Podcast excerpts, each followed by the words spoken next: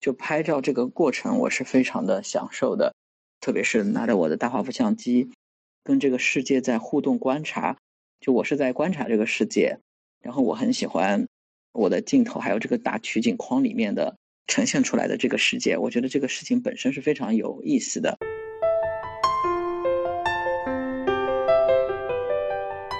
你好，欢迎收听 Let's Talk 播客节目。这是一档面向内容创作者的学习型主题播客。我们邀请资深内容创作者来分享他们的创作心得和成长故事。欢迎搜索 Lens Talk 订阅，随时收听。下面请收听本期节目。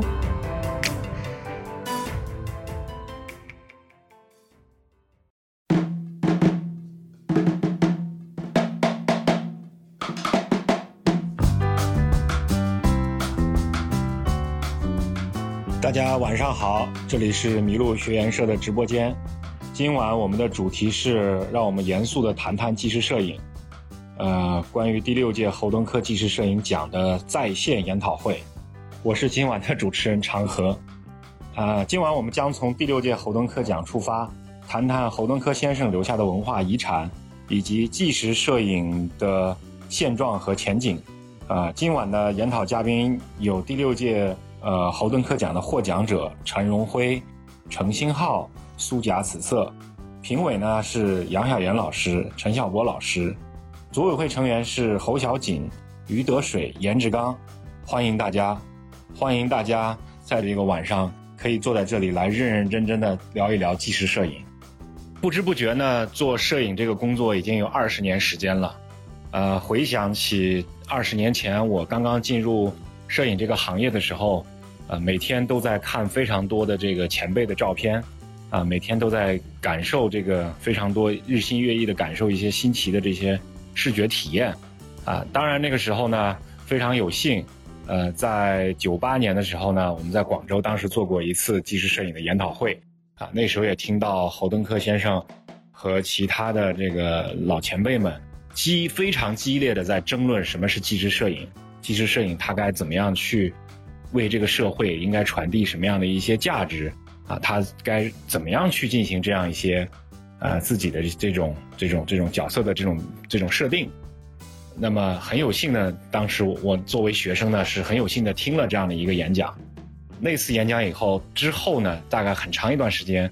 我在业界就鲜有听到关于纪实摄影的这样的一个讨论。所以说今天呢，我们想很认真的、很严肃的来讨论一下纪实摄影。尤其是在当下这个时代，尤其是在啊面对这次侯登科奖评出来的这三位摄影师，我觉得他们的有很多特点，有很多价值。我相信他们有很多有有意思的啊这样的一种现象，或者说是对之前的摄呃纪实摄影和对之后的纪实摄影都有非常大的一个参考和讨论的价值。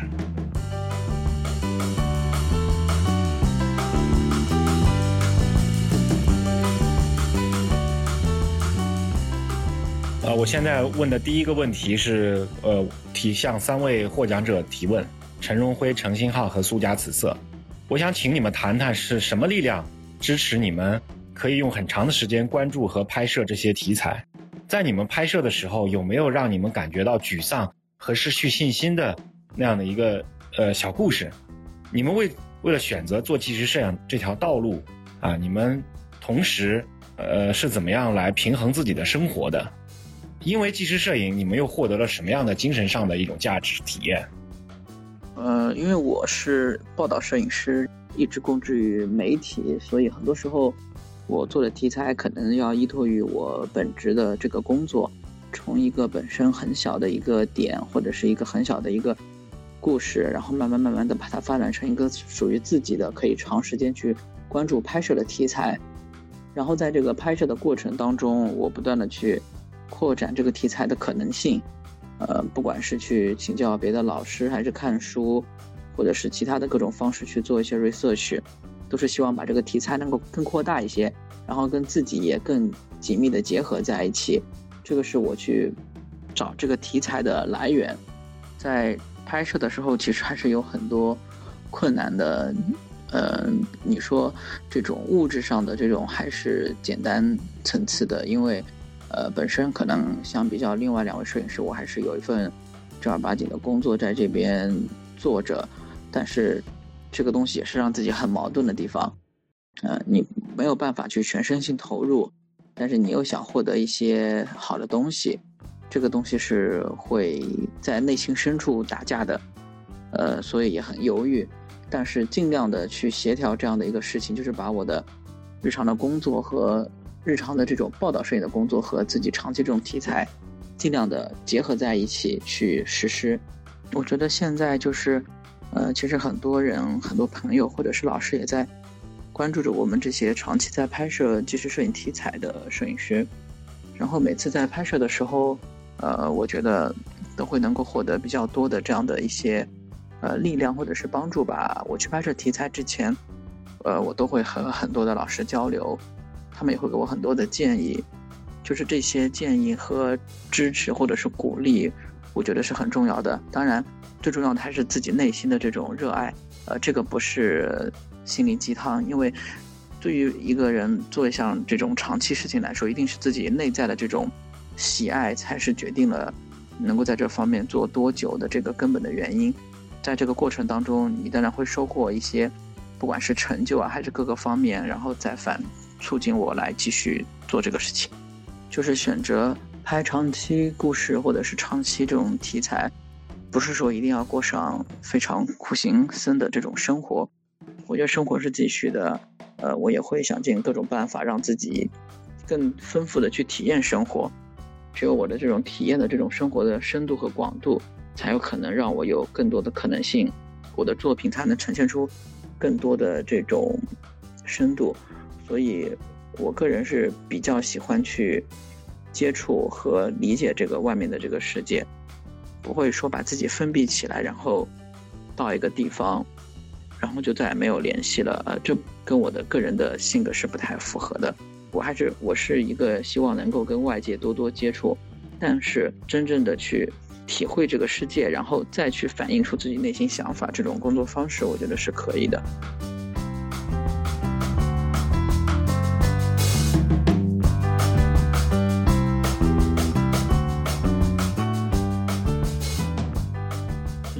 背景可能稍微和别人有一点点不同，就是我原来是并不是在学习新闻或者说艺术或者摄影的，呃，我原来的那个背景是学习化学的。但又比较有趣的是，那个我刚开始读研，就是因为读研读博要读五年嘛，就是刚开始读研的第一年的时候，其实上我就已经确定了，我之后很可能就不做化学了，我很可能会走向艺术和摄影这条路。嗯，因为我觉得在现在这个年代，呃，在学科如此细分的时候。在科学方面，即使没有我这样的这个二流或者三流学者，我在做的事情也自然会有人在做。我希望能做一点不一样的，呃，可能和我自己更加有关的，而且是非我不可的这样的事儿。然后呢，就是说到这个，嗯，困难，就是真正的。让自己觉得走不下去的时候，实际上我觉得我自己觉得最沮丧、最压力最大的时候是大概一四年的时候，就是因为我是一三年刚从那个学校毕业，当时本来有很多机会能够去一些石油公司工作，呃，但是因为我早就决定了要走艺术这条道路嘛，然后就，呃，这个果断的就是选择了失业，就是选择了这种无业的自由摄影的或者说自由艺术家的这样的状态在做。那么到了一四年，实际上那个当时我真正成熟的作品一组都还没做出来，也不会有人呃让我来做什么拍摄或者什么，当时就非常的拮据，非常的拮据，也是在一些长辈的这个支支持之下才支撑过来。到一五年之后就感觉好一些。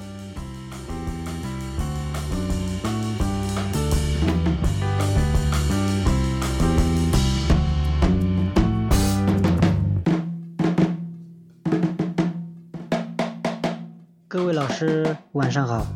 我是彝族摄影师苏嘎紫色，非常荣幸也非常高兴能够参加这个有趣的线上讨论活动。呃，就刚才长河老师提的几个问题，我做一下回答。选择这个从事纪实摄影，然后拍摄自己的族人，呃，我的原因是这样的，因为我本来就是彝族。呃，选择记录我的族人，因为我热爱我的族人。呃，也深爱这片生我养我的土地。我想通过手里的镜头，可以记录下彝族文化。布托的彝族文化是一个人文纪实摄影的宝库。呃，在当今这样一个不断变化着的社会里啊，相机所拍下的每一刻都是历史。我能做的也就是从自身出发，用影像记录的方式留下一些图像资料，用自己的方式给民族做一点小小的事情，希望未来能有用。我想我的拍摄和其他很多摄影师有很大的不同，因为我就工作和生活在这这片土地上。我所拍摄的都是这些熟悉的人和事儿，很多时候我走出家门就能完成拍摄任务。我所拍的很多人也就是我的亲戚朋友，不像其他摄影师要走很远的路，到一个陌生的环境去拍摄一个题材。摄影在我的生活当中只是一项业余爱好，除了工作以外，大部分的时间我都用作了摄影上。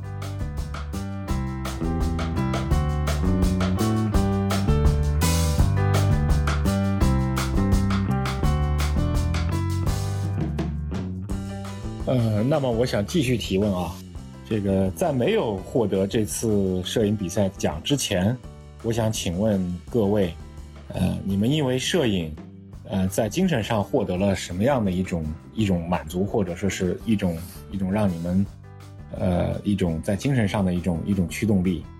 呃，就是对于我来说，在拍摄这个照片的时候，一方面是很纯粹的。就拍照这个过程，我是非常的享受的。我可能在这方面是很视觉化的一个人，就是非常享受拿着相机，特别是拿着我的大画幅相机，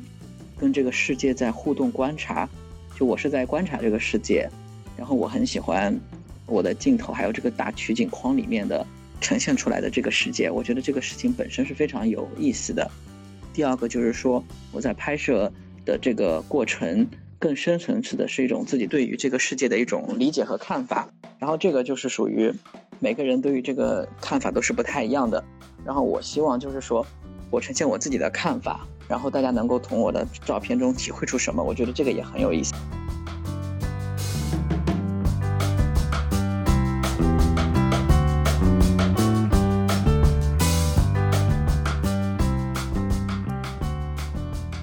那个，我觉得摄影对于我来说，或者说不简呃不仅仅是摄影，它对于我来说更像是一种研究，一种从某一个问题出发，我想弄清楚到底现在在发生的是什么事儿，为什么是现在这样，为什么我们像。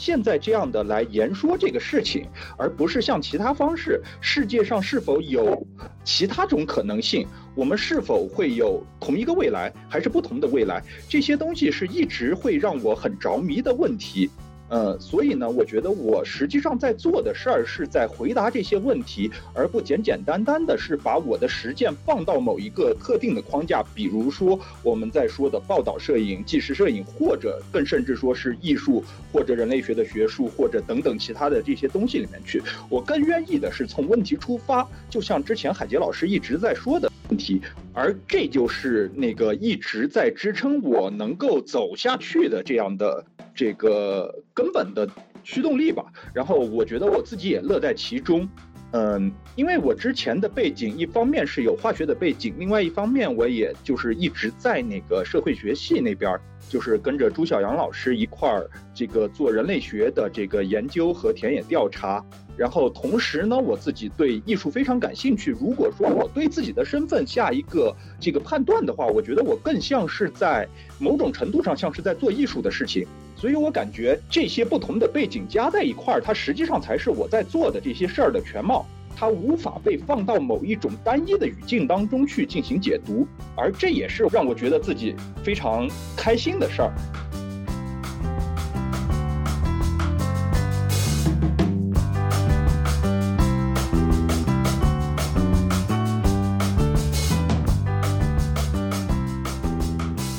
呃，接下来我回答那个常和老师提的，获得了什么样的精神价值？我觉得我的精神价值就是，我觉得做这件事情非常有意义，因为我准备用自己的一辈子来，嗯，完成这个选题的拍摄。我想拍摄好一个民族不是一天两天，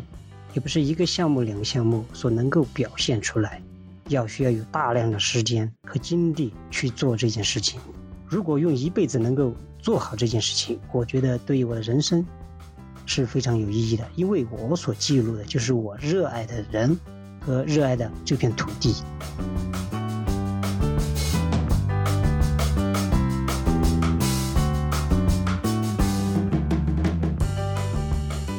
我现在接着问第二个问题，呃，我想请问呃三位，呃，这个问题是我想请你们分别谈一谈，呃，你现在的纪实摄影，呃，现在当下这个时代的纪实摄影和上个世纪七十年代的纪实摄影有什么，呃，有什么差异和不同？你们在拍摄这些照片的时候，你们在传播你们的照片的时候。在这个表现形式和传播方式上做了哪些尝试？谢谢。呃，我觉得现在和过去，嗯，这种异同，一方面是技术上带来的一些变化，但是我觉得本质上说，那些好的东西，就是人们能够直指人心的那个点，或者是那种方式，可能并没有产生太大的变化。呃，可能是我现在这个阶段还没有到，因为我没有更。突破性的去认识到一些新的方式，虽然我知道现在这个技术已经发生了很大的变化，但是我现在还没有想到用更好的技术去结合我的这个拍摄的内容来去做一个更好的视觉呈现。就现阶段来说，我真觉得我们现在的纪实摄影跟以前的这个差异不是那么的大，或者是说我们现在的突破性还是非常不够的，不像之前的那些。时代的摄影师的一些巨大的突破，对于我而言，我现在觉得自己最重要做的就是说，呃，在对待一些问题或看法，能够寻常，能够找到一些不一样的视角，就是怎么去看待这个问题的方式，我觉得是比较重要的。呃，其实很多时候我们看待问题的方式一直没有变，变化的只是外在的这种技术形式，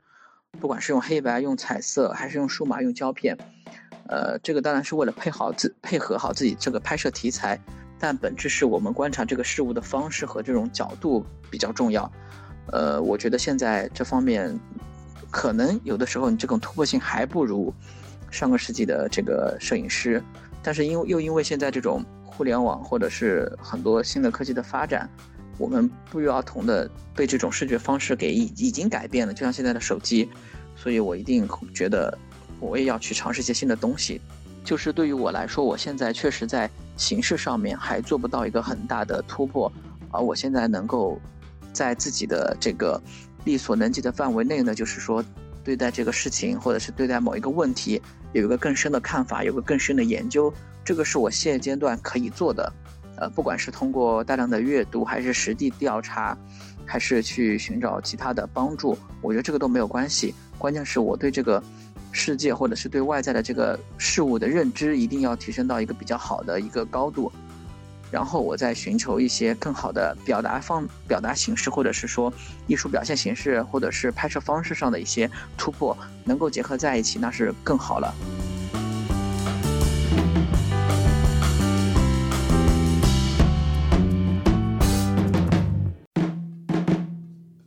那么，既然长河老师说到。像这个六七十年代，那么当时的纪实摄影的这个概念又发生了一个改变。那么我们都知道，像这个呃，当时说到的新纪实摄影，比如说萨考夫斯基所策的那样一个展，威诺格兰德、这个弗里德兰德，还有就是我们更熟悉的这个那叫啥阿伯斯，对他们的这样的拍摄。你会发现，他们的拍摄实际上就变成了某一种主观的拍摄，而它真正的意义也不在于说我需要通过我的记录去改变这个世界，或者说我需要记录一种打着引号的这个客观的影像。它需要的是我把我自己的主观的东西，我把我自己的作者的身份包含在我的记录当中，使得这样的一个记录变成某种主观的记录。那么，这是新纪实摄影。那么，当这样的纪实摄影的实践来到了中国，在八十年代之后来到了中国，它又有了一样完全不同的意义。因为我们知道，为什么把这个 documentary 翻译成这个纪实，而不是说档案或者这种其他的翻译，那实际上是有某种历史的东西的。就是“纪实”这个词从这个翻译当中这个从这种翻译当中，它就变成了某种误读，进而就变成了某种实际上我们没法这个追溯到西方的摄影实践当中的一种新的这个中国的摄影实践。那么它在中国的语境当中，它是什么概念呢？它更多的是和当时的官方的某种宣传所不一样的这种民间的角度、私人的角度和一种带有反思性的记录的角度。那么就像当时的很多值得尊敬的摄影师，像。我们今天谈到的侯登科先生，他们就以一种自觉的方式在进行的这样的非官方的这个摄影的实践。那么他在这二十年当中，在这三十年当中，它自然而然地形成了一套我们今天在说到的这样的纪实摄影的东西。那么谈到这里，大家就都能够明白，就是纪实摄影这个东西，我们没法把它只设像一种，呃，唯一的东西。实际上它就是这样的，我们甚至可以说，我们没办法通过一种简单的拍摄就获得真实性。所以对于我现在来说，我觉得我更倾向于的把这样的摄影当成一种文本的制造。我关注的不是说我如何获得一种与生俱来的天然的直观，而是我如何构造一种文本。就是那个，我觉得我们最后能够获得的就只是一种文本，而这个文本它伴随着的是一种坚信。就是它是介于作者和观者之间，是介于观者所看到的这个文本背后的世界和这个世界。真实的情况，假设说我们承认说它可能存在某一种永远过去了的真实，那么作品永远是具有这样的坚信的。那么实际上这样就使得我们必须得正视这个作品作的文本性，它作为一种修辞，我们怎么样来运用这样的修辞？就包括我们所看到的，我们认为的哎真实的。即时的，好像平时和客观的这样的照片，实际上这种风格也只是一种修辞而已。那么对于我现在来说，我更倾向于保留文本的所有的被制造的痕迹，保留所有的开放的甚至矛盾的材料。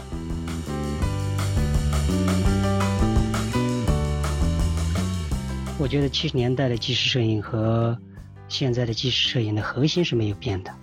都是在记录那个社会，记录事件。但是现在的纪实摄影更加的多元化，呃，包括有什么，不仅是影像上，有包含了传播途径，也包含了有些新的纪实摄影师的多元化的尝试，比如说他会在拍摄的同时记录下许多语音、影像，来做一个综合性的作品。我想，现在的纪实摄影比过去更加丰富多彩，当代的那个纪实摄影，我觉得更加。层次更加丰富，然后更加立体，不仅从影像，而且从声音、图呃这个图像都有了记录，这样可以让我们更全面的了解自己的作品。从这方面，我也在做尝试，我自己也在以前是只管拍摄，现在我都我我也在注意那个在拍摄当中记录下一些录音，记录下一些动态的影像。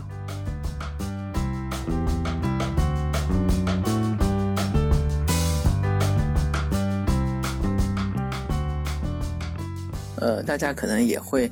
从我们三个摄影师不同的这个回答的这种方式，可能也看得出来，其实我们每个人对很多概念或者是说像纪实摄影的理解是不太一样的。我觉得这个都没有关系，因为我觉得摄影本身是一种很包容的一种方式，就是我们在拍摄的时候，每个人的出发点肯定是不一样的，我们完全没有必要说一定要按照一个统一的标准去拍摄。啊，这也是我现阶段自己正在希望能够做的，就是说能够找到一些这个不寻常的地方，能够找到一些真正的核心的内在的一个东西去深入去挖掘，然后能够在这个同时不断的锻炼自己的这种，呃，不管是打个引号的这种眼力也好，或者是心力也好，就是去培养这种，呃，自己的这种观察世界的方式，这个是我现阶段在做的，因为我觉得。很多时候，我们的技术啊，或者是视觉构成，或者是一些东西，是可以慢慢培养出来的。呃，我只能说，有些摄影师是天才型选手，呃，大部分人可能都是属于这种，呃，我们勤勤奋奋的去拍摄，然后去坚持这个事情。呃，我可我肯定是属于那种，呃，是靠自己去努力，然后去慢慢拍摄出来的。因为我知道自己可能在这方面的天赋并不是那么的好，呃，但是我觉得这个并不重要。我能够做的就是说，老老实实的去拍这个东西，然后寻求每一次都有一些新的变化，有个新的突破，不断的去改进，不断的去进步。这个是我觉得现在作为我这个年纪的摄影师，就对于我来说，我能够做得到的事情。然后我当然在上一个访谈当中，其实我已经提到了，像我做这个项目的话，其实是一个多媒体项目，在最后的传播过程中，也是会有个比较丰富的呈现。但是这个丰富的呈现呢，又不能仅仅是说我放个音频、放个视频，或者放个什么呃道具，这就是所谓的多媒体了。大家可能也看到，在摄影展览会上看到很多摄影师可能呃把很多东西堆砌在一起，认为这就是一个多媒体。我觉得这个是。呃，不太对的，因为这种拍摄方式一定是在拍摄之前就有一个非常整体的这样一个规划。像我做这个题目的时候，呃，我们我在出发之前就跟文字记者，还有包括我的这个一些数据师，还有一个清华的老师，我们就已经在协商如何来操作这个选题，如何用更好的呈现方式去展现，而不是后期我为了这种所谓的呃多媒体或者是装置等等去做的。就在做这个题之前，我已经做了大量的调研来做，然后呃，其中当然也有机会到国外去看过一些展览什么的，呃，我觉得先从学习开始，我看到有些呃国外的摄影师他在这方面做的挺好的，我有在他们学习他们这种拍摄的方式和他们最后展览的呈现方式，现在还是属于学习的阶段，但是我觉得每个人的吸收方式是不一样的，所以我觉得我应该还是有一些新的东西在这里面。然后最后面的这个呈现方式应该是会比较好的，我希望是能够在手机上也能够很好的呈现出我的这个拍摄的题材，呃，现在正在为这个事情啊努力做着，然后希望能够很好的完成这个项目。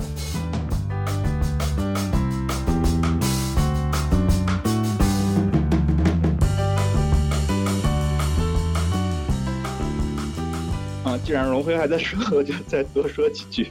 呃，然后就是刚才说到了那个作品的文本性，那么实际上我们就可以看到，假设说这样的真实是不可能通过某种风格直接获得，不可能有与生俱来的天然直观的话。那么我们永远是在制造一种叙述，永远是在制造一个文本，呃，那么这个问题就从我们如何获得真实，变成了我们如何制造一种我们认为的真实，使得这个文本可能传达出一种我们希望它能够包含的这个面相，它可能具有多个面向、多种解读的层面，而我们如何在控制这样一些东西，如何把这个。世界，我们所看到的世界、感受到的世界和我们自己的这样的感受，同时包含在这样的作品当中，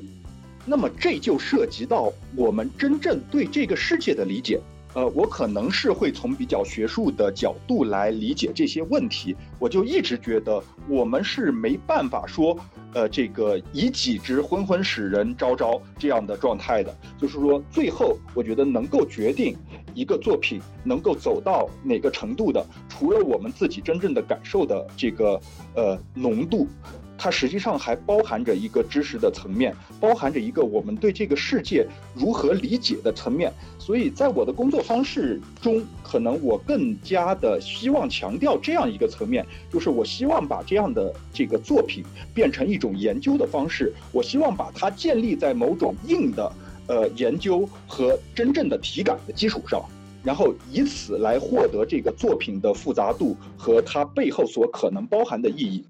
所以说，就是我的工作方式。如果要说到这个的话，我首先倾向于这个做案头工作。我如果关注了一个问题，那么这个问题别人是怎么来看它，我不会首先就想到我是怎么样来看它，因为我的看法一定是肤浅。那么我需要知道，在不同的领域当中，这些问题会被如何表述，他们在关注的东西，呃，哪些是他们认为重要的，他们会提供一种什么样的视角和 insight，呃，那么。我就需要做很多的案头工作，它可能是不只是说我们刚才提到的人类学、社会学，可能还有其他的方式如何切入这个东西的问题。那么就是大量的阅读，然后，当然，如果说阅读只是呃全部的话，那实际上它也没法获得什么东西，那我就不需要去这个实地进行这个拍摄和考察了。那么实际上。阅读对于我来说，它只是第一步，它只是使得我获得某种临时性的这个框架，而带着这样的框架，我就会进入田野。当进进入田野之后，我就会发现很多问题不是我通过阅读获得的那样的观看。不是那样的东西，那么它就会使得我的框架破碎失效。而在这个过程当中，我真正放到了一种人和世界的这样的搏斗当中去的时候，一种新的体感被建立起来了，而一种新的框架则在此之上成为了可能。而我最终想要获得的就是这样的框架，就是基于这样的框架的对世界的认识，以及基于这样的认识的最终使得它变成了某种作为作品的文本。然后我希望在这个文本当中包含进这些东西去，它使得这个作品不再变成一种这个呃客观主观的东西，它变成一种人和世界之间的。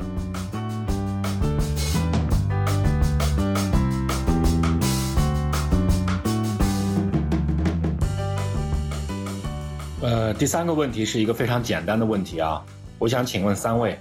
呃，请你们谈一下你们最喜欢的摄影师是谁？呃，你从他那里获得了什么样的一种，呃，经验或者是一种传承？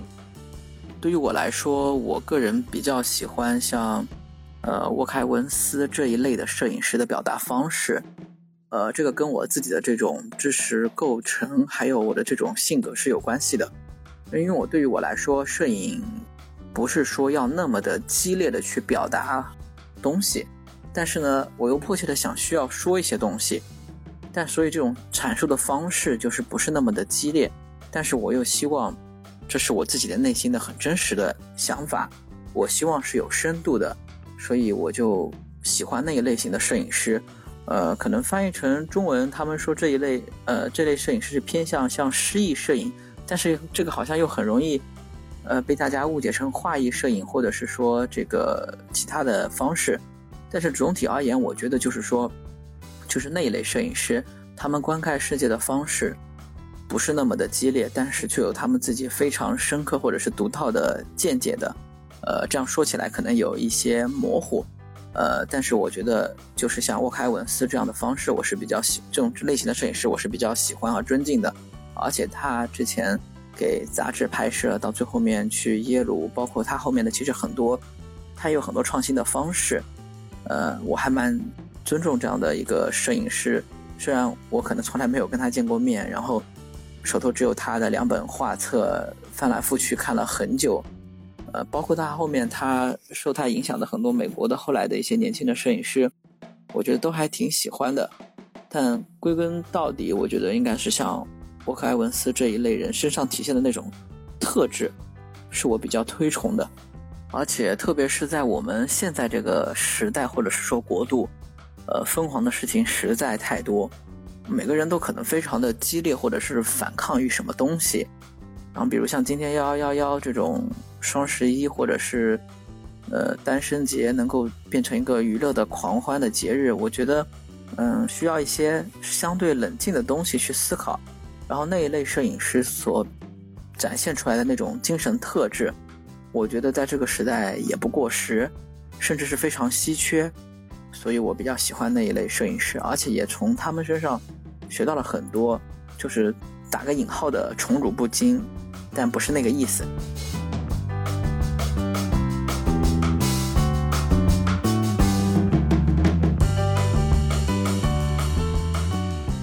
首先，我觉得那个我从那个侯登科先生、余德水先生。呃，包括严师傅、长河老师那里都学到了很多东西。但如果来回答这个问题的话，我觉得对我来说就是呃毫不困难。就是我真正最呃敬佩的摄影师，以及对我影响最大的摄影师就是吕楠，而且他对我的影响是那个多方位的。首先我知道他的作品，我看了他的作品，我被他的作品所深深的打动。但是之后呢，在各种机缘巧合之下，我认识了他。而在我最迷茫。在我最困难的时候，他一而再、再而三的给了我最大的帮助。比如说，在那个我读研二的时候，那个我我见我见到了吕楠和他吃饭，然后当时我就告诉他，我之之后决定做艺术了，呃，我不会在这个读下去，我想退学。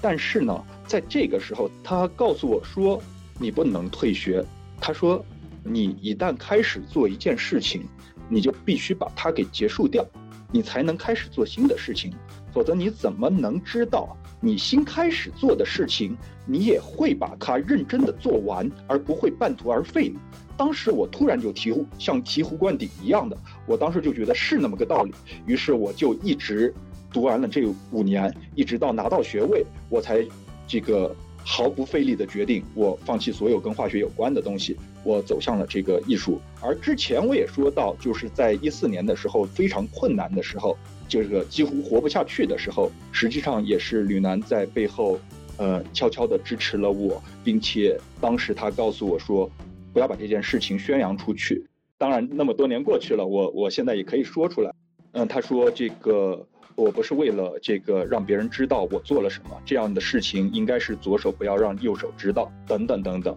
我从他那里真正学到的，呃，东西，我觉得对，除了以上说的这样一些东西以外，我觉得是他的某种工作方式，他可以把他的专题持续非常久，而在中间不管不顾、不闻不问。然后不求名不求利，我觉得这是我真正在学习他的，我真正在沿着他的路在走下去的东西。我可以在我的思考、我的风格、我真正在做的事情上和他完全不同，但我觉得我是在沿着他某种走出来的路在继续的走下去。那么当然，就是我觉得我现在更多的关注的并不是摄影师，而是一些在呃其他方面，包括人类学，包括在做艺术的很多人，甚至他们并不是那么大的腕，这些人给我的影响就是非常大。比如说我最近看到的很多展览，就让我反思了很多。比如说之前在北京看到的寒夜当中李然的作品，比如说辛云鹏的作品，就比如说在那个上海看到的这个于吉的作品。像他们的作品就让我反思很多，因为他们是从和摄影完全不同的方式切入到艺术当中去，他们有一种和这个摄影的文本性完全不同的感受力，哎，这就让我觉得非常有意思。我们看到同一个作品，我们可能感受到的是完全不同的东西。那么我需要去学习他们的这种新的感受力，这是让我在最近的作品当中做的一些改变，一些新的尝试吧。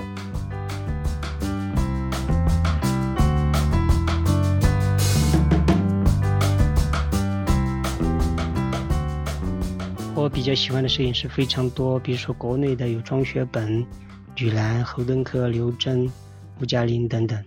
嗯，国外的比比较喜欢的有萨尔加多、爱德华、柯蒂斯，就是拍摄印第安人的，还有非洲的马里克、斯蒂贝。我从他们身上获得的传承，我觉得是，呃，首先是他们的勤奋和奉献精神，在那样艰苦的条件下，能够深入到，呃，那些地方去。长时间的关注，并拍摄下这些经典的影像。呃，其次就是他们贴近生活的拍摄方式，以及平时的那种镜头语言。他们的镜头语言都非常的平实，而且都是深入、贴近了生活。他们的镜头不是高高在上往下看的，也不是从下往上仰望的。我觉得他们的镜头是在他们的拍摄对象之间自由穿梭。贴近生活，我想，这样的镜头拍摄下来的影像，生动、真实。然后我在这里再讨论一下我的拍摄方式啊。其实我的拍摄方式真的和其他的很多和摄影师不一样，也和各位的理解肯定不一样。因为我的我的拍摄方式很简单，也就拍摄我周边的事情和人。其实很多时候我走出去，坐上那个公交车。走下车就能完成拍摄，也有很多时候是亲戚朋友，比如说有什么祭祀活动，就会跟我打电话，我直接走进他的家里就完成了拍摄，不需要有什么沟通，呃或者对这种仪仪式的理解，因为我从小就生长在这里，我对这里非常的熟悉，包括这里的人、这里的事儿，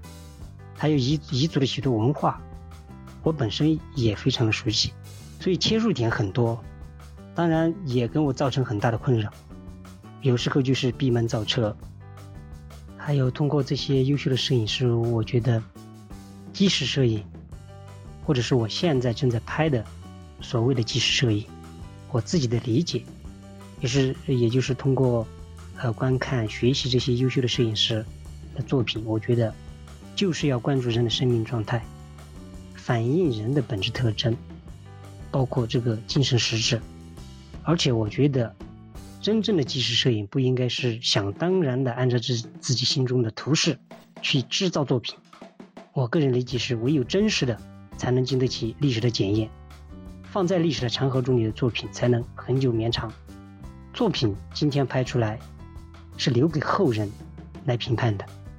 只有我，我觉得只有熟悉你的拍摄对象，细细的研究他们，热爱他们，才能发掘出他们灵魂深处的东西，才能呃拍摄出一些好的作品。这样的作品才能在历史的长河中恒久绵长。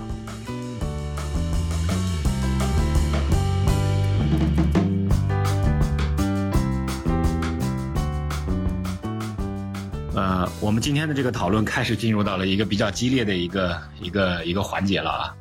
呃，通过刚才呃几位的回答，我们我们发现，其实三位摄影师对纪实摄影的理解和认知是有很大很大的区别和不同的。呃，但是我觉得我们今天不要在这里去吵架了，呃，因为我们今天的时间其实非常有限。呃，我会继续提一些呃更深度的问题，然后请大家延展开来。来进行去叙叙述自己对这个不同的这个呃纪实摄影的理解和认知的一个看法吧。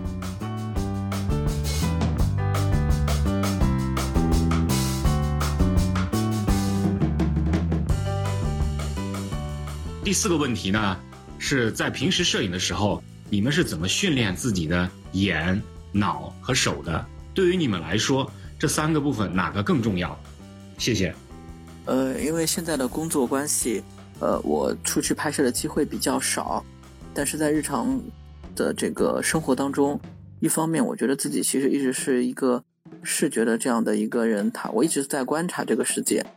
就是我的眼睛不断的在替我按快门或者是截取很多现实的瞬间或者是画面，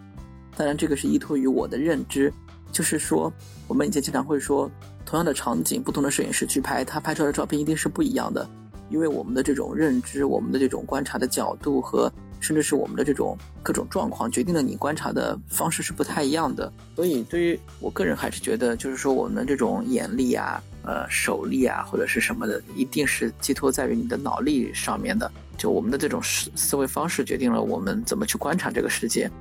对于我自己做这个题材来说，就我现在拍的这个收缩城市。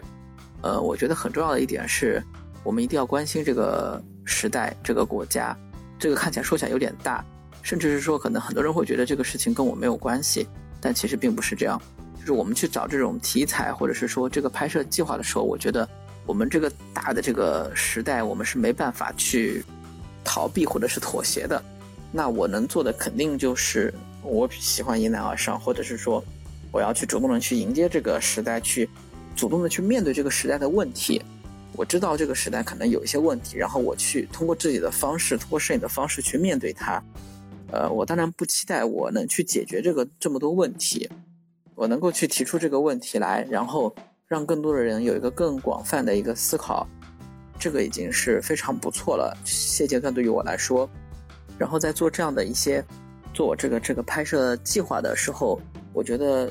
我。怎么样能够继续下去，是一个有可能有很多机缘巧合。还有一点就是，我觉得，呃，视觉或者是呃摄影这相关的 事情，它一定是有自己的这种语言的。呃，我们首先要做的是如何精准的使用这门语言，然后再去寻求一些突破。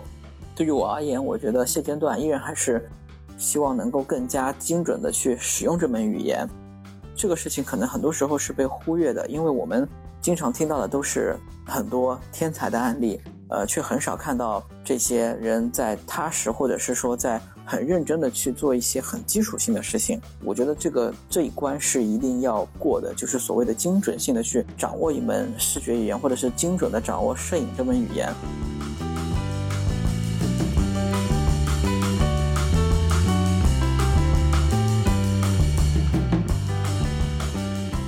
对于常河老师提的这个问题，我可能我倾向于把它换另外一种表述方式，就是我并不认为它可以被区分为这个眼、脑和手，我我更愿愿意说，就是像我刚才一直在强调的，我把作品当做一种文本。而它这个文本是具有一种坚信的，它是介于这个作者和读者之间，介于这个世界和对世界的观看之间，它是有这样的这个特点的。所以对于我来说，刚才那个问题就可以表述为我在制造这个文本的过程当中，我在意的是什么？我觉得首先就是我必须得提出一个问题。这个问题必须得是真正重要的问题。那么围绕着这个问题，我就会去找一种视觉的，或者更准确的说是一种感受的组织形式。哪些东西可以被包含在这样的文本当中？它应该被怎么样来组织，使得它成为某种可感的东西，而不只是直接援引一种符号性的东西，援引一种使它变成修辞的东西。因为我们知道。就像刚才一直在说的一样，其实上风格它永远只是一种修辞。如果说我们的作品最后基于的是某种既定的风格，是我们把它放在某种美学观下组织起来的风格的话，那随着这样的美学观的失去。这个作品就将不再有意义。那么最后我们需要的是说，我们怎么样用作品来回应这个问题？而风格本身只能成为一种工具，它成为一种我制造这个文本需要包含进去的一个因素。我必须得调整我的风格，调整在这个文本中当中它所具有的各种各样的因素，来使得它具有我刚才说的这个复杂度，能够真正的来回应。我所希望回应的问题，而这个问题本身是我的出发点。那么归根结底，它就不再只是说一种对问题的认识，也不再只是说一种我们用什么样的风格去打着引号的表达，或者说我们具有要训练出一种什么样的反应和习惯，制造出一种什么样的图像。我觉得这些都是一些这个呃次一级的问题。那么真正重要的问题还是我们如何去制造这个文本。在制造这个文本当中的时候，我们需要去做一些什么样的之前之后的考量？我们需要让它的这个意义被限制在怎么样的一个范围内，以及如何来限制，如何来使它的感受性在我们的可控之内。那么讲到这里，就是不妨岔开来说一句，就是最近的有有些新的想法吧。因为我发现，就是从不同的角度切入艺术的人。很可能他所带有的这种感受性是完全不同的。比如说，对于一个从摄影切入艺术的人来说，他似乎与生俱来的是对文本的某种敏感，因为他知道他所拍摄的东西是世界的一个瞬间，它永远存在的是这个文本和世界的底层文本之间的那样一种关系。那么他会去考虑这样的关系如何构，它需要被抽取为一种什么样的东西。那么对于这种文本分析，似乎是某种摄影师与生俱来的东西。但是呢，对于其他的这个艺术家，他们很可能是一种完全不同的方式在感受世界。就比如说，如果是一个做雕塑的人，他很可能是从这个材料，从作为一种时间延展性，而不是一种瞬间的这种方式进入到这个文本的制造当中，他所获得的这种感受力，我觉得和。比如说，像我们这样从一种对瞬间的制造、对瞬间的攫取、对所有的元素的控制、对这样文本之间关系的这种复杂度的组织，对作为一种整体作品的这种可控性的这样一种编辑和组织，这样的方式，它最后会获得两种或者说更多种不同的这种对作品的看法、对作品的感受。而这些东西，实际上我觉得都是我们需要去。理解的都是我们需要去学习的，至少我现在正在尝试从这些不同的路当中去获得一种新的认识，然后我觉得它是对我来说更加重要的呃东西吧。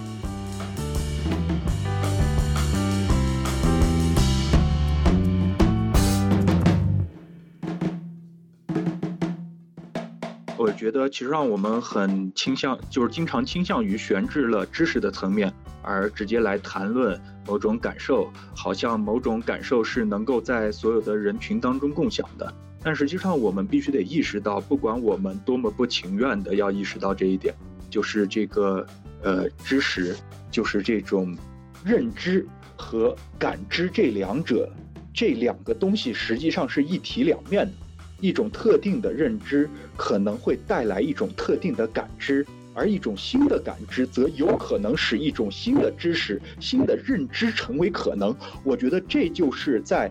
呃，知识和艺术在学术和艺术当中，它所具有的一种一体两面性。就举一个最简单的例子，就比如说，不知道大家会不会有这种感觉，当你在看到一个物理学的公式的时候，你突然。感觉热泪盈眶，你觉得这个公式太美了？世界上怎么会有如此之美的一个公式？你会发现，我在我在使用的描述是美，它是一种审美体验，是一种直接被感动了的审美体验。为什么世间的这些真理竟然以一种如此单纯、如此简单的形式被表述出来，而它就是直接指向了某种世界的真相？这是一种审美体验，而这种审美体验，它必然是基于某种对知识的这个认识之上。在同样的，当我们看到一块石头，你可能看到的是一块石头，但比如说，如果说你知道那个是一块呃，比如说五亿三千万年前的这样的一块化石的时候，你对这同一块石头的感受会是完全不同的东西。那么，从这两个例子，我觉得就很容易看出来，其实上我们对于这个作品的感受。我们对于文本的感受，它是有某种前提的，只是很多时候我们没有意识到这个前提的存在。比如说，我们今天能够很容易的欣赏一个文艺复兴时期的这个画作，但是我们会知道，我们现在的这样的感受和基于文艺复兴时期的人对作品的认识所得到的感受，很可能是完全不同的东西。也就是说，一个作品它不可能抛开它之前的大背景来获得一种直接被可控的东西。我们必须要把这层认知的层面包含进去，那么就存在哪些东西要被打包在作品里面。而由此，我们也可以知道，对于一组制造出来的文本，对于一个已经完结的艺术作品，它的意义。不可能是被直接确认的，它是会在之后的时间当中被不断的在不同的知识背景之下，在不同的感受性之下被逐渐完成。它永远处在这样的一个未完成时。那么它有没有可能完成？当然它有可能完成。这个完成就是当那一天它不再被人讨论，不再被人关注，所有的意义就到此结束，它不再被人看到的时候。那么，呃，我更倾向于去说，我们的作品应该保留某种复杂度，这样的复杂度，这样的对问题的重要性的关注，可以使得它被放在完全不同的背景之下，而不是我们今天已经形成的语境之下来被解读。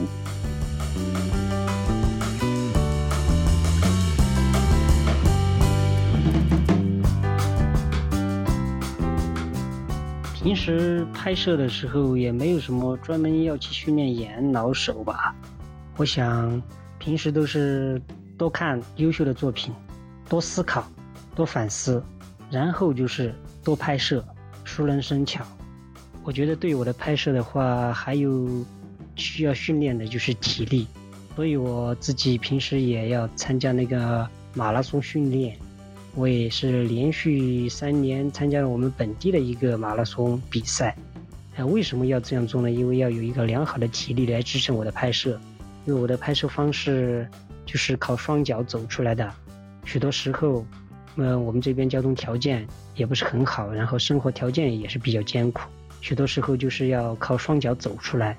并不是坐在车上下车拍摄那么简单。许多寨子比较偏远，你就是要靠双脚走过去、走进去，然后每天有的长的时候要走到大概有十几二十公里，短的那就是七八公里。平时身上也就是带上水和干粮，在路上也就这样吃了就凑合了，因为没有餐馆。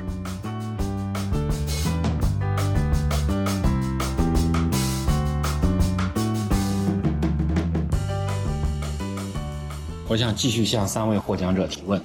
这个问题是第五个问题。我想请问，你们是怎么做自己的拍摄计划的？呃，在什么时候你们知道这个项目该结束了？这个问题也非常简单啊，谢谢。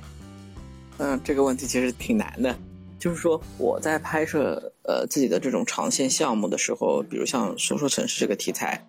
呃，我前期做了一个方案计划，就是按照正常的计划走。就是按照我的时间安排，我做了非常详细的规划，包括拍摄地点、拍摄时间，肯定是要拍摄，就单纯的拍摄可能是需要两年时间的，呃，但是这中间肯定是会有很多偶然性在这里面，会打乱我的一个节奏，我的个人的这种呃时间或者是选择可能会不太一样。但是我觉得，呃，我在做这种摄影规划的时候，最主要还是根据照片本身，就是我跟这个题材我的契合度，我完成了多大的程度，我来判断我这个事情能够做到多大的地步。然后像我现在觉得我的这个量其实还是不够、不太够的，说实话。那么我接下来量和质都需要一些大的来提升，所以我的时间可能在必要变得更长一些。但是在这个如果我说我什么时候完成这个题材，我觉得基本上就是说我对这个看法有了比较成熟的观点，然后我的这个作品也能够基本的比较完整的表达出了我我的观点。这个时候，我觉得基本上是结束了我的这个拍摄的过程，呃，不是说简单的根据某一个事件或者是某一个时间去卡这个点，我觉得不是的，主要还是根据我自己对这个题材或者当下的这个看法，我到了这个程度，我觉得 OK 了就可以了。就像我回顾我以前拍的题材的时候，我觉得也基本是这样，就是某每一个认知的阶段有不同的作品，基本上也就代表了我那个阶段的这种我能达到的这种最高的可能性了。再做突破，其实对于这个阶段我来说也挺难的。还有，我想补充一点，就是说，对于现阶段的我们年轻摄影师来说，因为精力啊，然后你的这个成本的投入肯定是有限的。呃，我觉得也确实是需要把很多我们对于这个世界的观察分成一小块一小块，用不同的方式、不同的这个时间点、不同的精力去切入，然后最后形成一个大的一个视角，去完成我整个项目的这样一个规划。就是说，我现阶段可能拍摄的所有城市是集中在东北，这是因为我的这个精力还有我的资金是有限的。当然，有了侯奖的这次资助之后，我可能会把这个做的项目会做扩大一些，因为原本的规划其实是挺长时间的。呃，在这个过程当中，我原本是想我完成一个区域，然后我可能会去呃申请一些基金，然后去完成另外一个区域，然后慢慢慢慢的经过更长时间的累积，然后把这个整个项目给完成了。在这中间可能会形成不同题材或者是不同方式的这样的一个小题，然后最后面变成一个大题，这个是比较简单的一个操作方式，是之前是这么考虑的。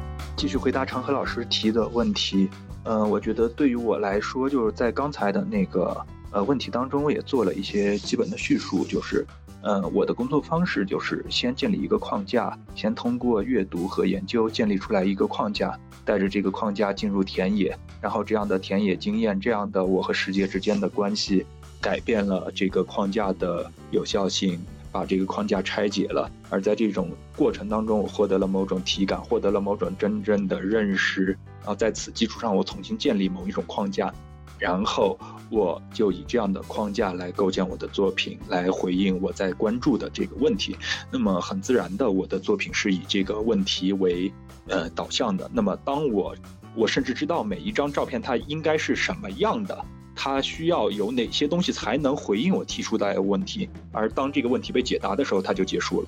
我现在的工作方式基本上是以长项目和短项目这个同时进行，就是同时并行的这样的方式。我我的长项目当然就是这个莽人的项目。我从二零一三年开始进入到田野之后，我计划用这个差不多十五年甚至更长的时间来回应这个问题。因为我所有的作品当中，它有一个共同的关注点，就是就我一直写在我的这个简历里面的，就是说，就是这个关于中国背景下的这个现代化和知识制造的这样的问题。那么对于莽人来说，它就是一个非常典型也非常极端的东西。我关注的就是在他们被现代化的这个过程当中，什么样的新的知识可能出现，就是它是一个关于未来的问题。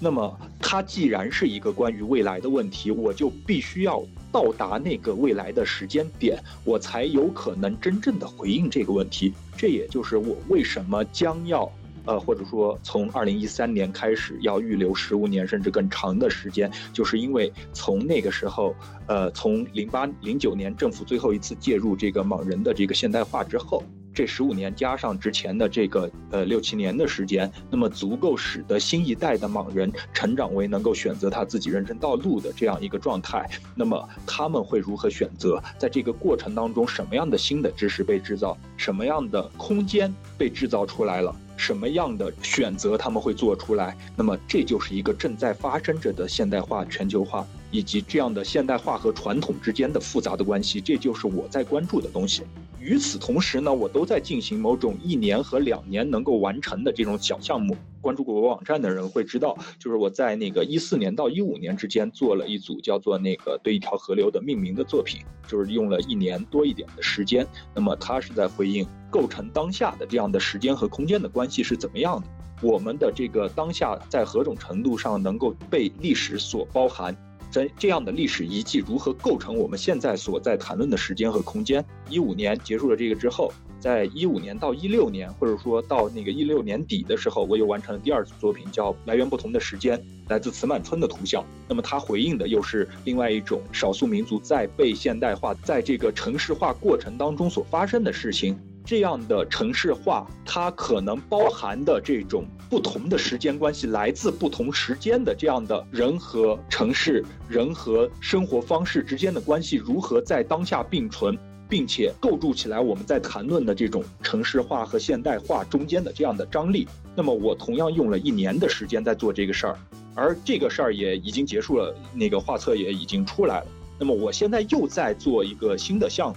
就是它是关于博物学的。我们都知道，中国和西方都有自己的博物学传统。而如果我们回溯到这些传统的开始之处，我们会发现，它往往来自于某种荒谬和偶然的东西。但这些荒谬和偶然，就在之后的话语制造当中，逐渐成为了某种真理的来源。就像一开始所说的，它就是一种知识的制造。而我们现在在使用的话语。我们在使用的真理，实际上它都是被如此这般的制造出来的。那么需要解答这些问题，我就需要找到一个有代表性的事例。那么我找到了这个博物学，那么我自然就是想回应这种博物学的传统。它在这些我们已知的这些传统之外，它是否还有其他的可能？那么我需要制造文本。我就虚构出了一位来自中国晚清的这个博物学家，那么他可能接触到了西方的博物学，也知道中国的这个从这个呃，比如说《山海经》、张华的《博物志》，从《诗经》一直到后面的《本草纲目》，或者说在那个《古今图书集成》里面的《草木典》、《秦虫典》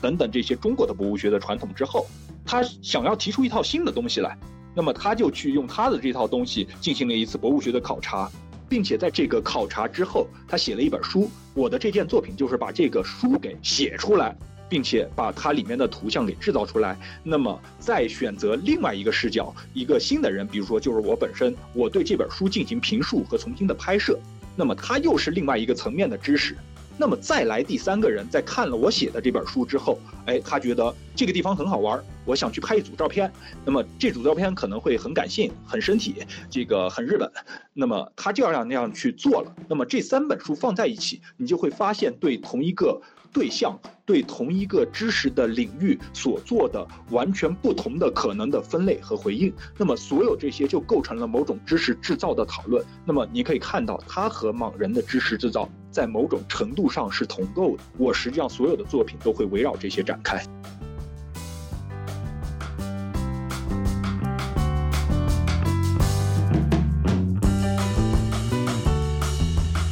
关于制定计划我相对要简单一点吧，我因为我是一个全景式的记录，呃，我一般都是按春夏秋冬，比如春天拍什么，呃，夏天拍什么，秋天拍什么，冬天拍什么，然后每年的关注点也有变化，呃，年初的时候我大概会给自己拟定一个拍摄的计划，比如说，呃，今年我就会重点拍摄那个火塘，因为彝族的火塘在这几年消失的速度越来越快。呃，我就会重点关注火塘，呃，每年都不一样吧，因为我想我做的是一个长期的、长线的项目。你说每年制定必须要拍一个什么样，也不一定，随缘吧。因为有时候你到这个寨子去，你去拍火塘，有可能你会遇到一场葬礼，那么你就会切入到葬礼里面去。哎，一般是 就是这样。然后我想，这个所谓的制定计划，就像一个命题作文一样。我觉得我的拍摄不是这个命题作文，因为我命的题很大，也很呃，只是一个整个族群的一个记录。你说我写一个计划要拍成什么什么样，拍成什么什么样，那也不一定吧，因为很多时候事件的发生都是很随机的。嗯，那个拍摄也不是说你计划要拍什么样就能成什么样，我觉得都要随缘吧。当然，一个初步的计划应该有，但是一定要按照计划完成一项事情，我觉得对于我来说，我不是这么理解的。我觉得随缘吧，深入进去能拍到就拍，拍不到就算了。都是很随机的吧，当然，呢，外就很多人觉得你应该是有一个计划或者怎么怎么着。我觉得对一个拍摄一个族群，如果是一个陌生的族群，首先应该是要做很多大量的功课的，比如说它的背景材料、它的文化历史、它的地理环境这些都要做调查研究，才去能深入去拍。但是我的工作方式不一样，我是从内部发生、内部观察。我从小就生活成长在这里，潜移默化。其实我从应该是我从很小的时候就已经在观察分析我身边的环境了，所以说我直接就进入，直接就可以进行拍摄。呃，然后我对这边的很多习俗、习惯、语言、交通、历史这些我都有了解，都在我大脑里面的。然后我举起相机的时候，我就会知道哪哪个点是比较好的，哪个点是重点。我是这样拍，所以关于制定计划，对于我来说，我是很随机的吧，也相对来说也比较随便一点。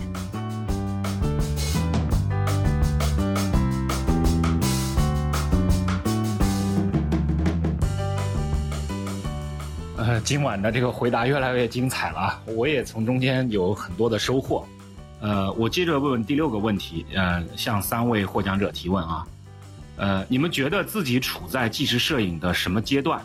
啊，你们自己当下面临的瓶颈是什么？谢谢。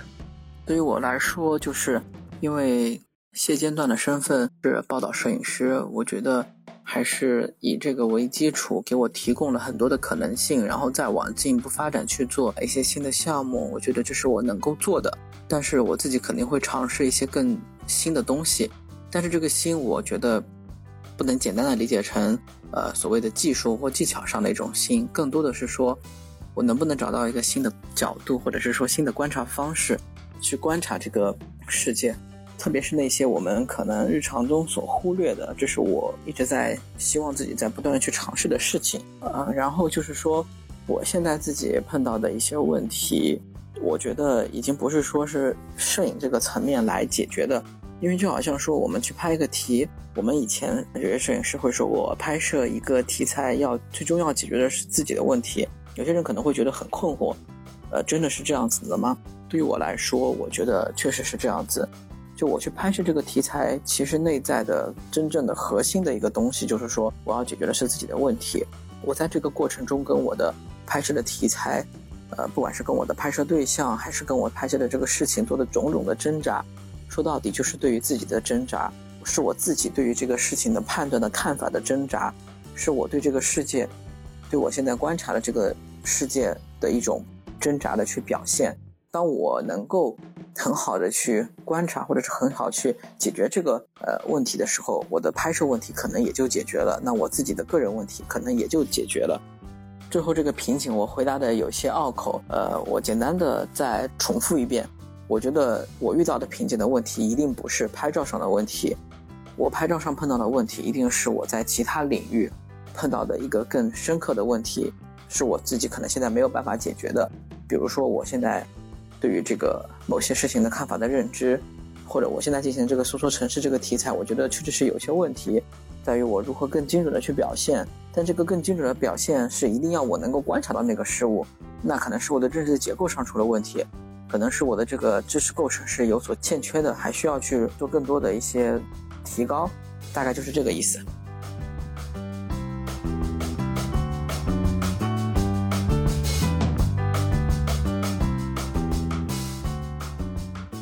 就像我之前所在说的，因为我现在的工作方式就不只是有那个单纯的那个静态图像的拍摄，那么我还包括着视频。录像的拍摄，还包括着这个装置和雕塑，然后还包括着文字的写作，还包括着那个声音作品等等等等所有的这些东西。因为对于我来说，就像我如果说从问题出发的话，那么你会发现，我为什么要选择一种单一媒介来回应这个问题呢？难道我用一把起子用惯了，用它拧螺丝拧惯了？我在这个砸核桃的时候，我也必须得用这把起子吗？你会发现，对于不同的问题来说，它实际上最适合的工具是不同的。那么，我们大可不必局限在某一种媒介之上的这样的迷思，是我觉得是非常现代主义的。因为现代主义艺术的这种最终的合法性是来源于它对媒介本质的研究和回应。但实际上，在现代主义之后，我们已经发现了这样的对某种媒介本质的认识，它只是一种刺激的问题。那么最根本的是，你的问题是立足于哪里？那么对于我来说，我现在的对我最大的挑战就是，当我去涉及了一些我新的不熟悉的媒介，我所嗯不熟悉的感受形式的时候，我怎么样把这样的其他层面上的文本给组织起来？我怎么样？去抛开从摄影出发切入到这种知识制造里面的这样的局限，比如说我如何真正去考虑我和材料之间的关系，去考虑这个材料和问题之间的关系，如何从这样的劳作性的过程。去生产某种东西，我觉得这是我现在最缺乏的，也是我现在正在思考的东西。那么，呃，我现在在做的很多作品，就包括呃这个莽人的作品，就包括我刚才说到的这个博物学，可能会在这个明年一月份可能会，呃，和大家就是有一部分和大家见面的这样的一个作品当中，我试图在解决的问题。那么，包括我最近刚去了，就是前几天我刚从网人那边回来。我这次做的最重要的一个，实际上是我录了一个三屏录像，而它和我之前在处理静态照片的很多东西又是呃相似的。我试图去制造某种活动着的静态照片，制造某种我作品的延续性。而这样的这个延续性，最终是服务于我所在提出的问题。比如说，我在提出的关于国境线，呃，关于这种一个民族国家对国境线的话语的组织，以及在当地的人，甚至是说在其他的活动行动者，比如说一群牛看来，这样的话语是如何被他们的实践所破碎。他们是如何进行德赛托意义上的这个盗猎，或者这个德勒兹意义上的游牧的这样的行为的？这是我在关注的东西。那么自然而然的，我需要用到这个动态的图像，因为静态的东西它呃很多东西它没办法讨论。那么在这样的这个对于新的媒介的使用过程当中，很多包括技术层面的问题，包括感受性的问题就都出现了。这是我现在在重点处理和回应的东西。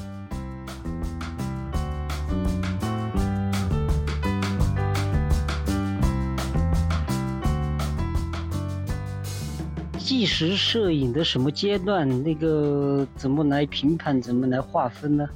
这个问题不好回答。我觉得我处在纪实摄影的初级阶段嘛，因为我的拍摄方式比较老，然后工作方式也比较简单，形成的影像也不是很成熟，然后拍摄的族群的内容也还不够全面，所以我觉得我的整套作品或者我的工作方式。整个纪实的摄影阶段，应该是处于一个初级阶段。当然，瓶颈问题是现在我面临的比较大的一个问题，就是我觉得我的拍摄自我性比较太多了。比如说，我对是自己对自己民族的一个理解，有可能是不是很客观，因为有爱屋及乌的问题在里面。这也是我接下来拍摄需要。更加改进和规避的地方，我希望站在另一个角度，不是从族群内部的一个角度来观察这个族群，这也是我现在思考的一个问题，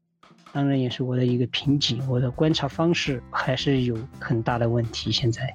还有一个瓶颈就是，我目前的观察点和切入点都是好的那一面，也就是比较积极向上的一面。那么，当然，我觉得一个族群有好也有坏。下一步，我觉得我应该从不同的角度，有好的也有坏的，更加全面的去观察和拍摄这个族群。当然，拍摄坏的东西，什么是坏？如何拍摄？现在也是我思考的一个问题，也是一个瓶颈。我想，你只呈现好的一面，而没有坏的一面。任何事情都有两面性。呃，要做一个全景式的记录，我想两样东西都应该在影像里面体现。这个也是我接下来需要突破，也是需要去完善的地方。还有就是我这几年也在关注另外一个问题，就是文化冲击的问题。因为这几年随着这个社会经济的发展呀，从外来文化对本地，呃，彝族文化的冲击是非常大的。那么在面对这些冲击的时候，我们我我自己作为摄影人，摄影人怎么样来表现？怎样来反映出这个问题？用什么作为切入点？这也是我最大的一个瓶颈，也是这几年的一个思考。因为我的拍摄真的很和其他很多摄影师的拍摄是不一样的，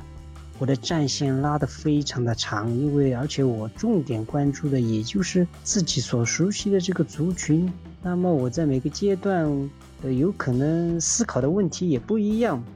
然后随时拍摄也在调整，那么如何长时间的保持这种创作的欲望，或者是创作的激情，也是我现在目前面临的一个非常大的瓶颈问题。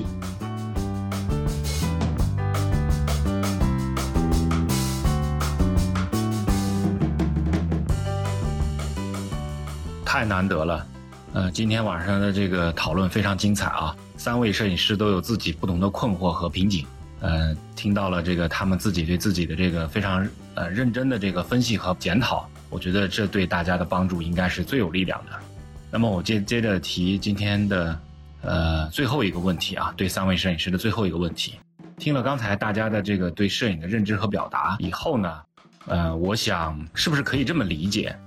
传统的纪实摄影呢是表现人性的。呃，现在的所谓的新纪实摄影呢，只是提问，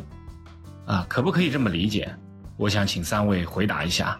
那么还有一个就是说，你们是如何在你们的作品中间平衡社会价值和艺术价值的？就现阶段我自己的个人作品来说，我当然很希望我的作品能够引起一个很大范围的这种社会价值上的传播，然后也希望它有一定的艺术价值。但这个时候，但这个事情本身，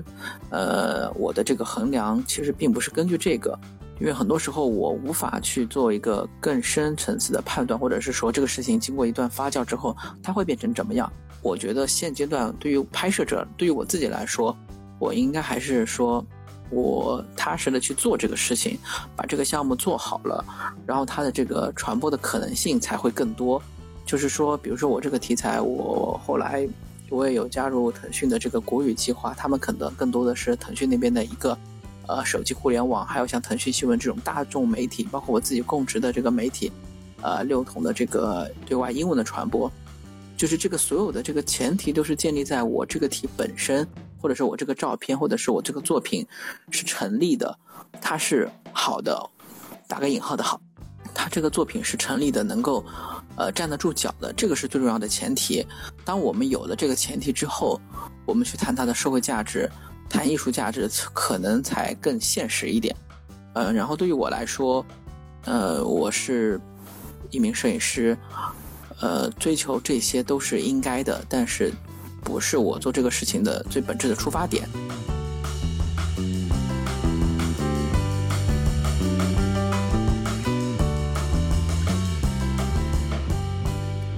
啊，谢谢长河老师的继续提问。我觉得对我来说，如果硬要说存在，就像我之前就在那个简要的说了一下关于纪实摄影的这个，呃。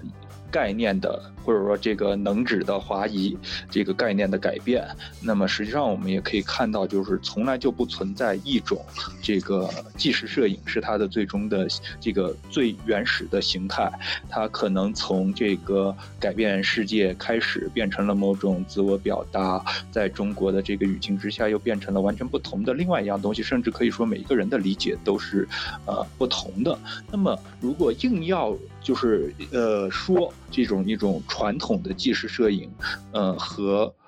现在很多人在做的这样的实践的，呃之间的区别的话，我觉得那个最大的区别是在于传统的。呃，如果硬要用这个词打着引号，传统的纪实摄影，它可能默认了很多东西，比如说它默认了某种可以直观感受到的真实，默认了某种记录能够保证这种真实的情况，默认了我们在表面上看到的和组织起来的文本可以直接透明的达到这种真实，并且透明的把我们的这个认识传递给观看者。但实际上，如果要说存在一种新的实践的话，呃，这样的实践就是它不再默认任何东西是成立的，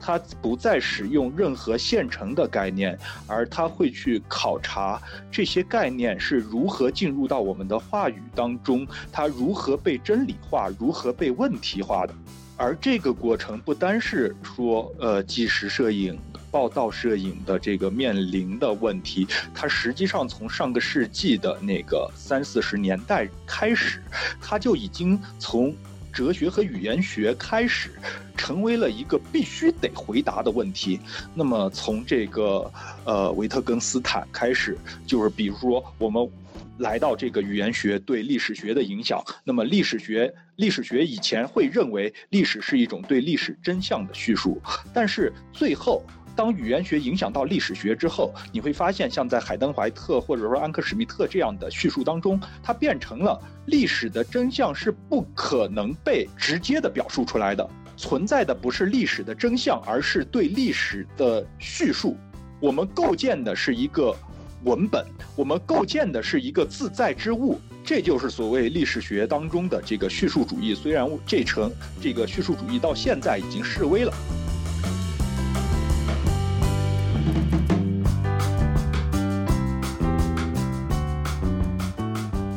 同样的，在这个七八十年代，这样的语言学影响到的人类学。当中也展开了对这样的这个呃民族志的这个讨论。以往的民族志，大家会认为我们可以做某种客观的叙述，这样的客观的叙述可以构筑起来某种对这个世界的，就是对他们所研究的田野的对象的真实的这个呃反应。就比如说我们说到那个文化文化人类学的这个鼻祖，这个马林诺夫斯基，我们认为他写的这个《西太平洋航海者》是一个非常典范式的这个民族志的文本。但是当这个人们最后发现了这个马林诺夫斯基当时写的日记之后，你会发现他在日记里面写的和他在，呃，民族志文本里面写的是完全不同的两回事儿。同样的问题还发生在，比如说那个米德玛格丽特米德对这个呃萨摩亚岛的这个研究上，然后他在萨摩亚岛写了一个萨摩亚人的成年，然后完了之后过了呃大概过了十几年，新的一个人类学家去那里研究之后，发现他所观察到的现象和米德所叙述的现象是完全完全不一样的东西。那么。问题就在于谁说的是真话？我们是否是以这样的客观的观察和按照某种学科规范构筑出来一个文本之后，我们就能够直接达至那个真相？那么从这几个例子当中，我们会发现未必是这样。所以说，从那个八十年代开始，像那个呃克利福德，像那个马库斯，他他们写的那个写文化和那个作为文化批评的人类学，像这些当中，他们就反思了之前的对这个人类学的这个民族志的真实性的这个呃。考虑，他们就认为这种真相不是必然能够通过一个文本客观的叙述出来的。我们存在的是对真相的叙述，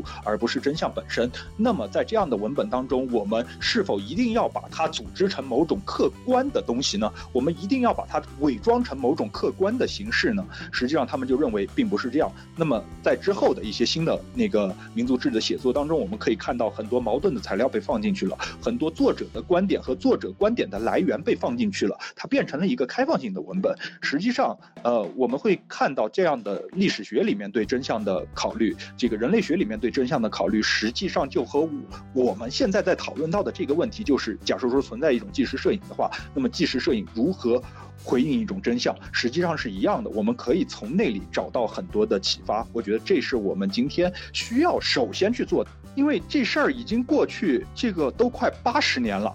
那个，我们还在津津乐道的在讨论着，这个在其他学科当中在八十年前就提出来的问题，或者说在七八十年代的时候就已经在被认为在某种程度上解决和更新了的问题。我觉得这个是我们首先去需要去回应的，也是如果说我们真的在做一种呃不一样的。纪实摄影，或者说在以摄影的方式在回应着一些不同的问题的时候，我们必须得考虑进去的东西，是我们需要向其他的学科取经的东西。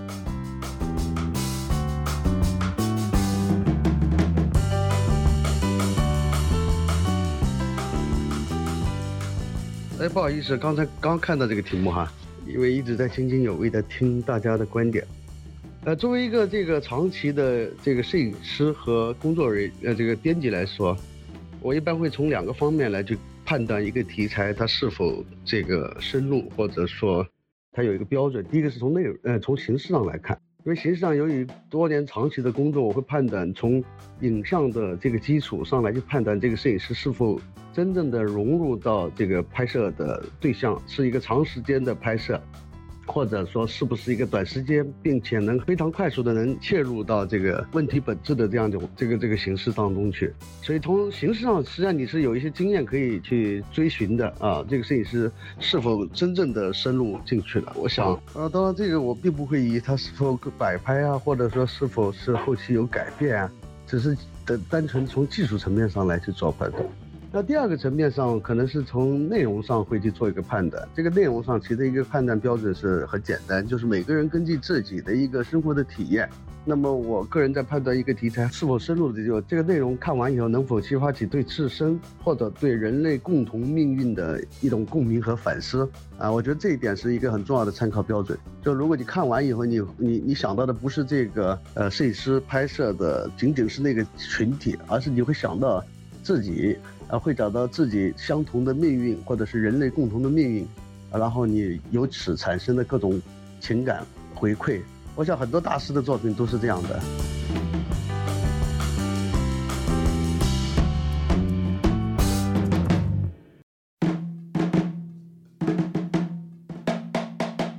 大家说到这个纪实摄影摆拍的问题。呃，我觉得是这样，呃，稍微分开一下说啊，就是对于我报道摄影来说，比如说我们新闻报道作品，呃，基本上是不能够允许摆拍的存在的，呃，但是呢，肖像摄影会除外。在国外的话，它有一个词叫做呃 stage portrait，就是我们简单的理解成舞台肖像，在以前这个何赛的比赛当中是有这个分类的，呃，但是更多的时候，我们大家都知道，照片是。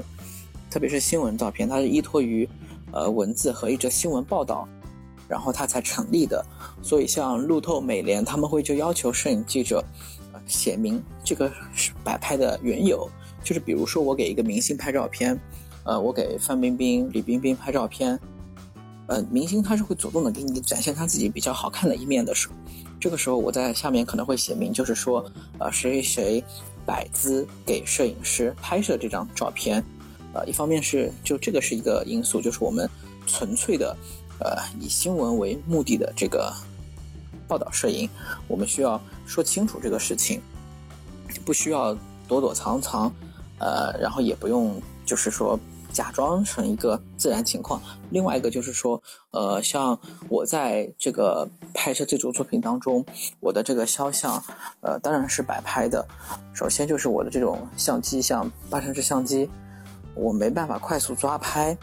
那么我就只能跟这个我的拍摄者一起去沟通这个事情。我说我能不能给你拍张这张照片？在这个过程当中，其实我跟他是一种合谋的关系。我不觉得这个是不被允许的，因为我们回过头来看，不管是纪实摄影还是报道摄影，都会有大量的这样的肖像类的作品是有这样的一个行为存在的。而且我觉得讨论的核心重点也不是说他这个照片是不是摆拍，而是是否真实。但是这个又涉及到了这个呃真照片的真实性，所以有一点点复杂。就简单来说，就是说我们新闻纪实摄影作品不能够造假，呃，基本上就是这样子。呃，那个目前比较常见的很多对报道纪实摄影的一些看法，就是说你去介绍一个。呃，外人比较陌生感的一个故事，那么大家更多的是用信息量来完成一个传播，但是这个信息量传播完成以后，其实这个故事的生命力已经结束了，它还大部分作品其实是还不能到上升到，比如说通过摄摄影师的这个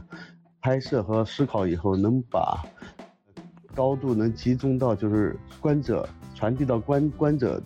呃，能对人类次生命的一个考量向度上。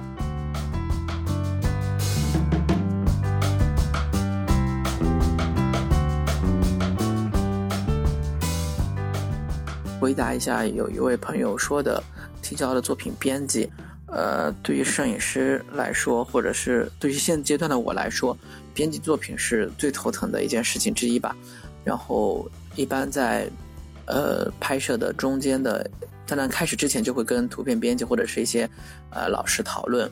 然后最后面可能也会把自己的作品给很多老师去提一些意见。呃，我的作品当时就给了挺多的图片编辑，还有一些行业内的老师帮我挑选，但我觉得这都是属于每个人他有不同的出发点和逻辑思路，呃，然后我会吸取他们的各种的一些提法或者是一些思路，然后去寻找最适合我这个作品的，因为，呃，说到底，只有摄影师自己才真正的清楚我这个摄影作品想要表达的是什么东西，当然这个是需要，可能别人的一些看法可能可以让自己更清醒一些。然后我的那个作品提交的时候是自己个人编辑提交的，但是，呃，还是有很多问题，呃，包括作品的完整度确实也是有待提高。嗯，等到接下来发布相对完整的作品的时候，大家应该可以看到新的这种编排和新有更多的作品会呈现出来。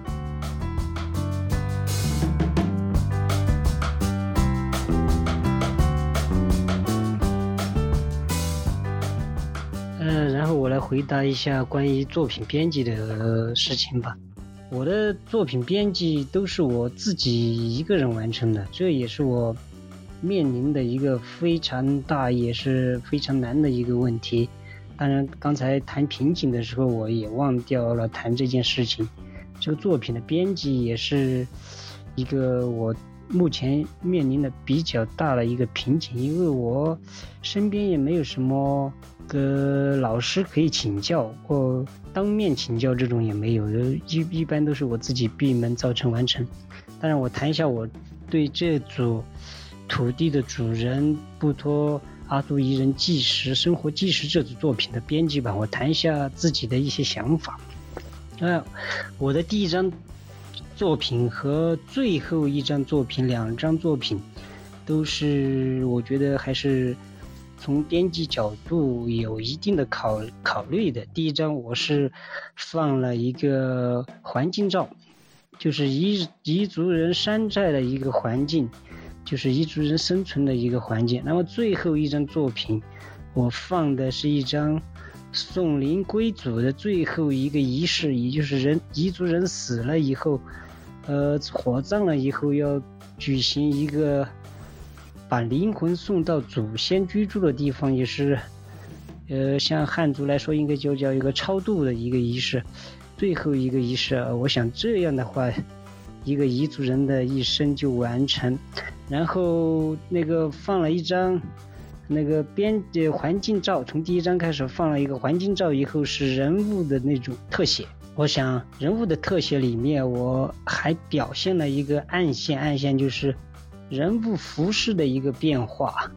所以放了很多所谓的他们所谓的那种人物的特写照，这是我的一个想法哈。先是人物服饰的一种变化，然后隐藏了，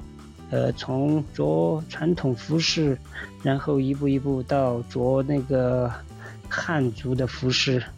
如果去掉那个这个东西，我觉得也不行，所以我放在了第一位。其次是人呃进入了这个寨子以后的生活生产，然后到节庆，呃，然后到葬礼，这样一步一步编辑进去的。然后我想对自己作品的编辑，呃，一个，呃，从网上说的哈一个好的摄影师就是要会编辑自己的作品。当然。呃，你自己的理解和真正的好的编辑编辑出来的作品，呃，可能完全是不一样。所以这次参赛的这个作品九十九幅作品也是选当时选择的选图的时候也是非常的困难，我是来来回回估计编了不下几十次，选了不下几十次。最后形成这么一套，我个人都觉得不是很完整，而且编辑的很粗糙的这么一个东西，放在网上去参加这个比赛。接下来这个也是我需要学习和交流探讨的地方吧，因为编辑作品这个对于我来说真的是非常困难。我的作品从编辑上来，如果是对彝族了解的人，呃，看起来的话比较能够呃理解一下一点，呃，如果是对彝族文化不是很理解，那外来的那种外部切入的这种观看的话，我觉得估计对我的编辑会提出很多不同的意见和不同的看法吧。当然，我觉得这种不同的意见和不同的看法，也未尝不是一件好事儿。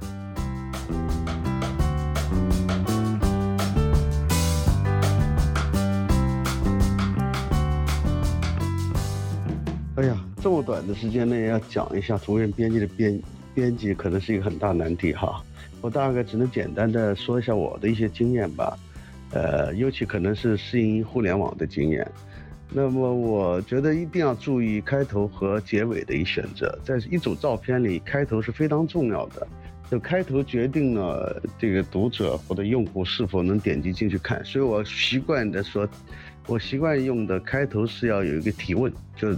开头那张照片类似封面，封面的照片必须要让人有欲望去了解后面的一些故事，所以它更多的像一个提问。而结尾呢，我倾向于像一个省略号啊，就看完以后的结尾，我总是想象成像电影一样，就看完这个结尾，它能有一个有一个想象力的也呃隐隐藏在后面，它能让人意犹未尽。所以开头像问号，结尾像省略号，这是整个的构思。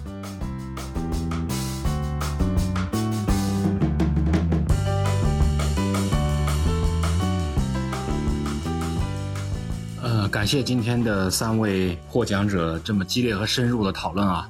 非常感谢。呃，那么我们今天呢，呃，也快进入到尾声了，呃，所以我想留给这个侯登科奖的这个主办者，呃，侯小锦老师，呃，请他来回答一下关于侯登科奖的一些问题。也是因为这样的一个平台，能让我们所有人能连接在一起。能通过侯登科奖把大家的这个作品，把大家的想法和大家对社会、对纪实、对艺术的一些理解和认知都连接在一起。所以说，呃，现在我想问一下，呃，侯侯小锦老师，就作为侯登科文化遗产的传承者，您一直在举办这样的一个活动，实在是难能可贵。呃，想请问您，希望通过这个奖项传承侯先生什么样的精神价值呢？谢谢。好，首先我要说这个奖，我其实介入的比较少，主要是我父亲的生前好友李梅老师、于德水老师，还有陈小波老师、杨小燕老师这些老师的共同努力吧。其实我们作为家人呢，没有太多的介入，也是这两年才慢慢的开始了解这个奖。然后侯登科这个纪实摄影奖已经做了六年了。其实，在做这个六年的过程中，我自己也看到了这个奖，因为它是叫纪实摄影奖嘛，它从一开始到现在经历了很多变化，就是大家对纪实摄影的内涵，以及纪实摄影到底要表达什么，做了很多思考，啊，也有一些争议。我觉得这个也挺好的。从我的感觉来说，这个奖是在不断的发展，也在推动，某种意义上来说是推动纪实摄影在中国的发展。我要感谢这几位老师啊，是他们的努力，包括呃现在这么多年轻的纪实摄影师啊的参与，才使这个奖走到了今天。那从这个奖未来的发展来说呢，我相信有着大家的努力，这个奖就是会更深入的拓展这个纪实摄影的这个，大家在共同思考和讨论这个纪实摄影到底是什么，以及这个奖也给这个中国的摄影带来了一些。变化，或者说推动了纪实摄影的变化。从长期来说，就希望这个奖能够继续做下去，为年轻的或者说从事纪实摄影的这个执着于纪实摄影的摄影师们提供更深入的支持，这点上来说呢，还要感谢谷仓当代艺术馆对这个奖项的支持，因为资金都是由他们提供的，他们一直在背后默默的支持这个奖项，所以也要感谢他们。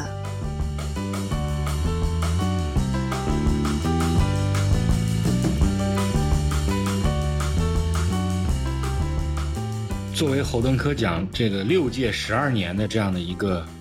呃，一个评选啊，在中国的的确确已经积累了相当大的一个品牌影响力和知名度，呃，而且它的这种呃客观和公正性对摄影界是中国的摄影界是非常有分量的。呃，我们想了解一下，就接下来，呃，还有些什么样的发展规划？呃，比如说会不会把侯登科奖，呃，作为这个世界摄影的一部分，向向国外去推广呢？能跟我们介绍一下这方面的情况吗？谢谢。因为这个侯奖确实办了这么久，有这几位老师非常专业、非常认真和投入，所以才有了这个奖。今天在学术性和严肃性上，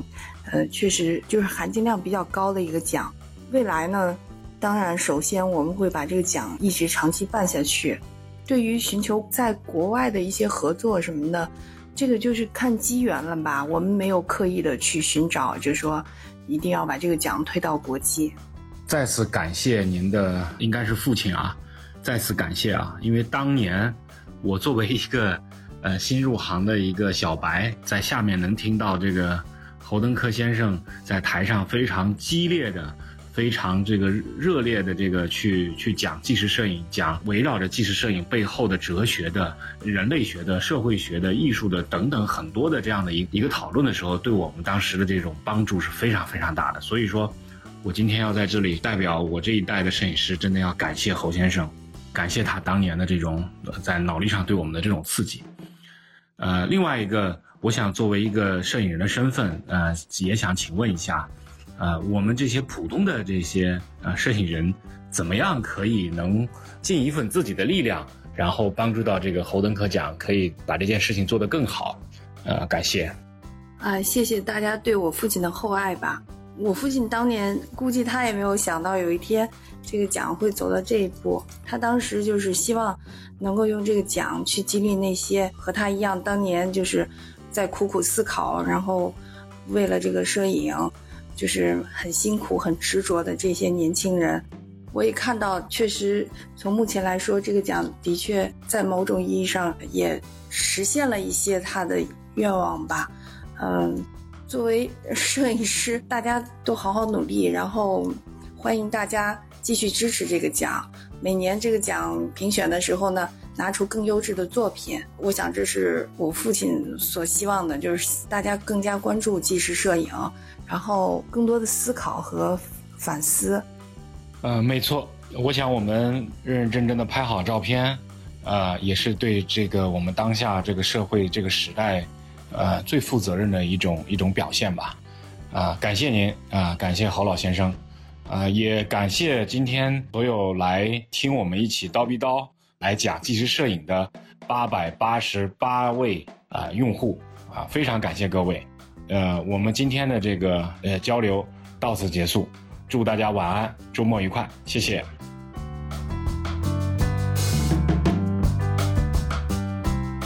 第六届侯登科纪实摄影奖专题访谈全集就播送到这里，欢迎继续收听下一期新的节目。